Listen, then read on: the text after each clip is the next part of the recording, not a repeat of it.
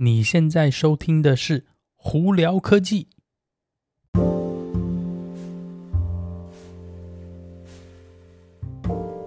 嗨，各位观众朋友，大家好，我是胡老板，欢迎来到今天的《胡聊科技》。今天美国洛杉矶时间一月十七号，今天美国多数的公司都放假。为什么今天是 Martin Luther King Day，马丁路德呢的那个纪念日哦？呃，如果对这个东西有兴趣的话，你可以可能到。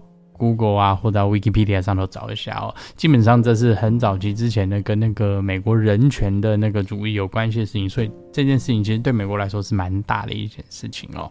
But anyway，呃，今天有哪些科技新闻呢？因为今天放假关系，所以呢新闻不多，但是我们还是有一些蛮有趣的东西在那边跟大家分享哦。首先，呃，我们跟从特斯拉这边开始好了。呃，特斯拉呢有。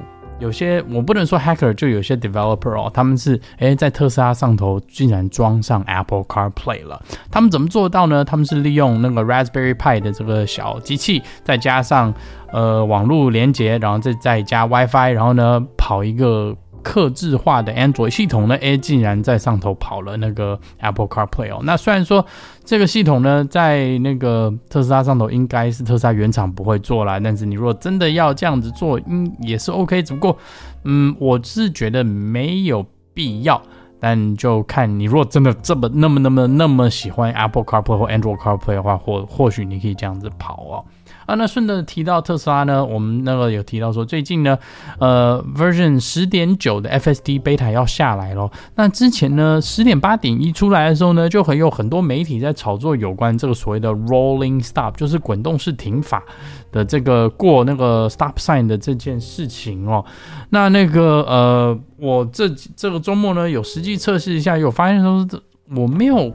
感觉到说特斯拉的车子会有经常去刻意去做这个 rolling stop，那特斯拉的车子什么情况下会做 rolling stop 呢？就是你如果把它的 FSD Beta 的设定呢改成就是非常有自信的开车，就是说 assertive drive mode 或者是中间的 medium 呢都有，他说 may perform rolling stop，他说有可能会这样做，不代表他一定会这样做。那之前呢。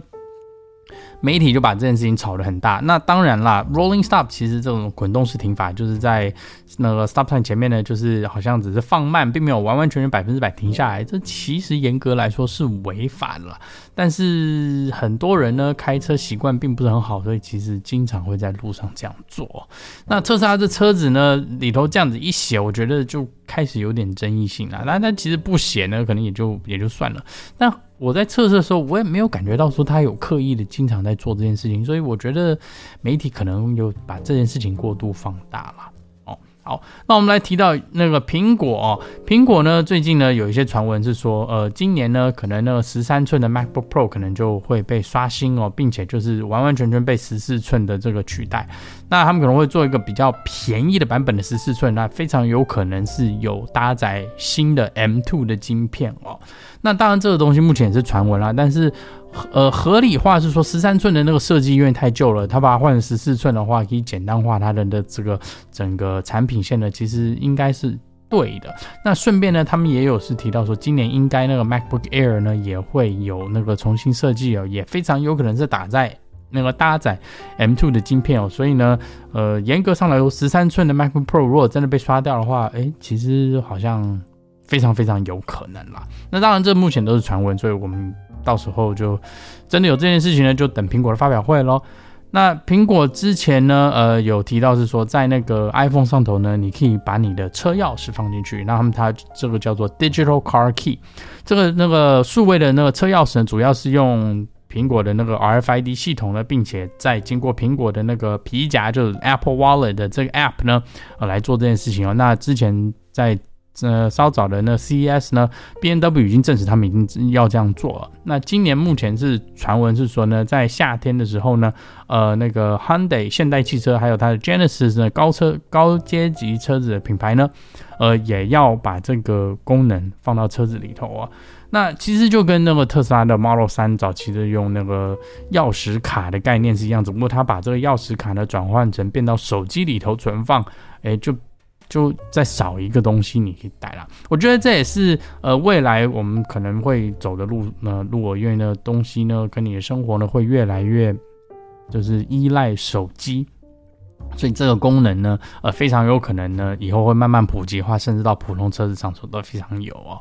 哦，好，那另外这个新闻我觉得蛮有趣，我在这里要跟大家大家分享一下，FedEx Federal Express 就是美国这个这一家快递快递公司，那我想大家听的名字应该都有听过。呃，既然在美国呢，跟美国的这个联邦的这个航管局哦，应该这么说，U U S 的 Federal 那个呃 F A A 啦。呃，去提说他们希望想要在他们的飞机上头增加 anti-missile laser system，哦，听起来很文绉绉，就是简单来说是装一个镭射系统，专门对抗飞弹的。对，你没有听错，飞弹。那很多人可能会觉得匪夷所思，说为什么要这样做？民航这这年头应该是很安全嘛？呃，这句话呢，对也不对。为什么呢？因为在二零一四年呢，以及二零二零年呢。在美国以外的一些，就是比较有一些战争啊，还有一些呃 conflict 的这些国家呢，是有民航机被那个飞弹误打下来的情况发生哦。那 FedEx 的说法是说呢，如果在那个这些就是我们的货载呃运货机或者是民航机上头装这东西啊，可以确保是说避免被误打。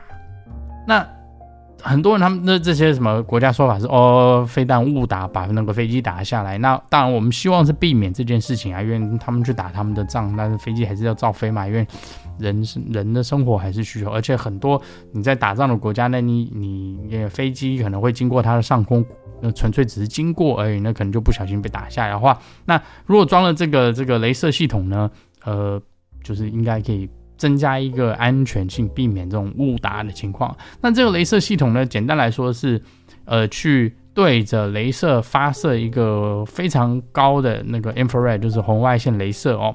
那让它的那个就是热导系统没有办法使用，导致就是说打不到这架飞机了。那 FAA 是有在考虑说，这是否是一件可行的事情哦。那但是我是觉得，如果真的这样装的话，哎，这应该也是算好一件好事吧。那到时候如果有什么呃下文的话，我会再跟大家分享哦。好了，今天就跟大家分享到这里。大家有什么问题的话，可以经过 Anchor IG 或 Facebook 发简讯给我。有机会也可以到 Clubhouse 上头来跟我们聊聊天哦。有看 YouTube 的没有？直接在 YouTube 上头搜寻胡老板就可以找到我的频道喽。今天就到这里，我是胡老板，我们下次见喽，拜拜。